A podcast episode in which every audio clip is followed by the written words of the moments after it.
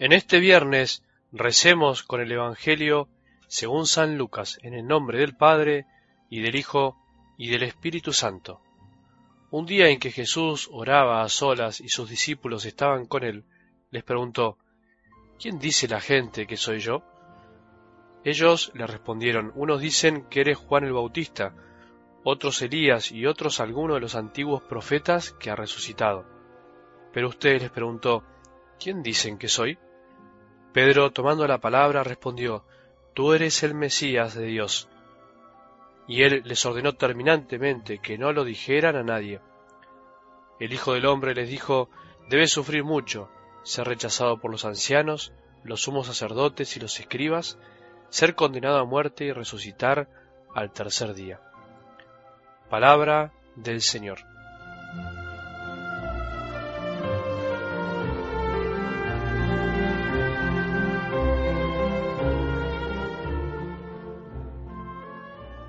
El que ama nunca se quedará solo, todo lo contrario, siempre estará acompañado de un modo u otro, siempre tendrá alguien que lo reciba en su casa.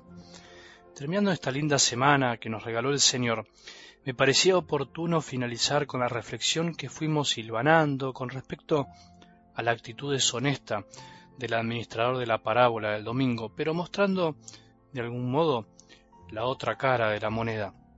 Quise mostrarte que en el fondo este hombre se equivocó, como nos pasa a todos, porque no supo amar, no supo elegir el verdadero amor ante su temor de quedar solo. Me animo a decir que la mayoría de nuestros errores en la vida tienen que ver con este trasfondo, nuestra necesidad y deseo genuinos de ser amados, de ser sostenidos y tenidos en cuenta. Esto se comprende con la afirmación que hace Jesús luego de contar la parábola. Gánense amigos con el dinero de la injusticia, para que el día en que éste les falte, ellos los reciban en las moradas eternas. ¿Qué quiso decir Jesús con esto? Gánense amigos amando, gánense amigos siendo generosos, no siendo deshonestos, no buscando su propio interés. Ahí está la clave. Por eso te decía al comienzo que el que ama jamás se quedará solo, porque siempre encontrará a alguien a quien amar, y siempre, en mayor o menor medida, tendrá alguien que le corresponda su amor. ¿Alguna vez te habrás preguntado por qué al empezar digo recemos con el Evangelio según y ahí nombro el evangelista que toca cada día? Sé que no es una manera muy marketinera, entre comillas, de empezar, estoy convencido de eso, lo tengo claro y justamente por eso sigo haciéndolo así pero en realidad no es la razón principal, no es que lo hago simplemente para ir contra la corriente, sino porque es lo que quiero, es mi finalidad, es la finalidad de la iglesia cada día.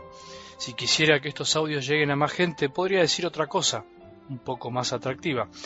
Quiero que recemos cada día con la palabra, vos escuchando y meditando, y yo escuchando, meditando y predicando. Una vez un oyente diario me dijo algo muy gracioso pero profundo, a modo de testimonio. Padre, tengo 25 años y soy católico. La primera vez que me llegó su audio fue de casualidad y de una persona que no esperaba. Como prejuicioso que soy, pensé, escuchar seis minutos un audio que explica el Evangelio, ni loco. Me hizo reír por su sinceridad, porque finalmente, por gracia de Dios, empezó a escuchar y terminó enamorándose más de Jesús. Muchas personas, pensarán lo mismo al recibirlo y por ahí no lo escuchan, pero sé que hay muchísimos más que comprenden el mensaje y quieren rezar con la palabra de Dios. No tengamos miedo de mandarle este audio por casualidad, entre comillas, como me dijo ese joven. No tengamos miedo de cansar por ahí a alguien. Son muchísimos los que me contaron que a los que menos pensaron al enviárselos se fueron ablandando. Jesús amasa el corazón casi inevitablemente. Él es muy bueno y nos sorprende cada día. ¿Quién es para vos Jesús? ¿Quién es realmente? No me respondas con la cabeza solamente, respondamos también con el corazón.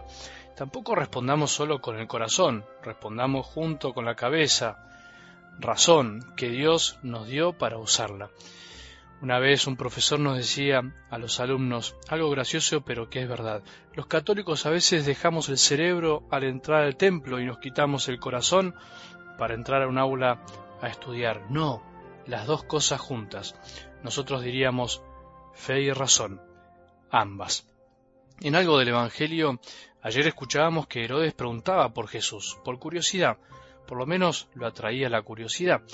Hoy ya no es Herodes el que pregunta qué dice la gente de Jesús, sino que es el mismo Jesús el que quiere saber qué dice la gente de él y qué dicen sus amigos, sus discípulos. Él no lo pregunta por debilidad o como algunos comentaristas dicen por ahí, por no saber todavía bien quién era y necesitaba la opinión ajena. Nada más alejado del Evangelio que eso. Jesús sabía perfectamente quién era y cuál era su misión pregunta para ayudar a sus discípulos y a nosotros hoy. Pongámonos en el lugar de los apóstoles y escuchemos que Jesús nos pregunta a cada uno, ¿quién decís que soy? No me contestes con una respuesta de catecismo, no me respondas con una afirmación teológica, por más verdad que sea, no respondas con una respuesta infantil o con una frase hecha, armada, contestame con todo el corazón y con toda la razón. No son enemigas. Sentate un rato a rezar y a pensar. Arrodillate un rato para encontrarme hoy en algún sagrario. Arrodillate hoy un momento frente a mi presencia real en la Eucaristía. Estoy en miles y miles de sagrarios abandonados, sin visitas y en miles de misas celebradas. Arrodillate y escucha lo que te pregunto hoy. ¿Quién decís que soy? ¿Hablas de mí a los demás ¿cómo hablas de mí a los demás? Debemos decir que no nos alcanzará la vida para responder estas preguntas, porque a pesar de que, entre comillas, sepamos con la cabeza quién fue y qué hizo Jesús, en la medida que seguimos buscando y amándolo todos los días, seguiremos descubriendo quién es realmente y qué es lo que quiere de cada uno de nosotros. Eso es lo lindo, eso es lo que anima a no detenerse.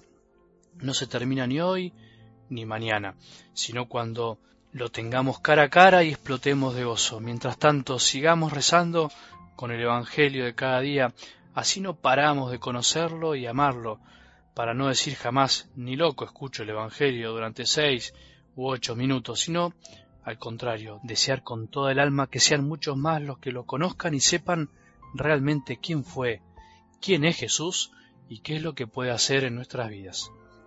Que tengamos un buen día y que la bendición de Dios, que es Padre misericordioso, Hijo y Espíritu Santo, descienda sobre nuestros corazones y permanezca para siempre.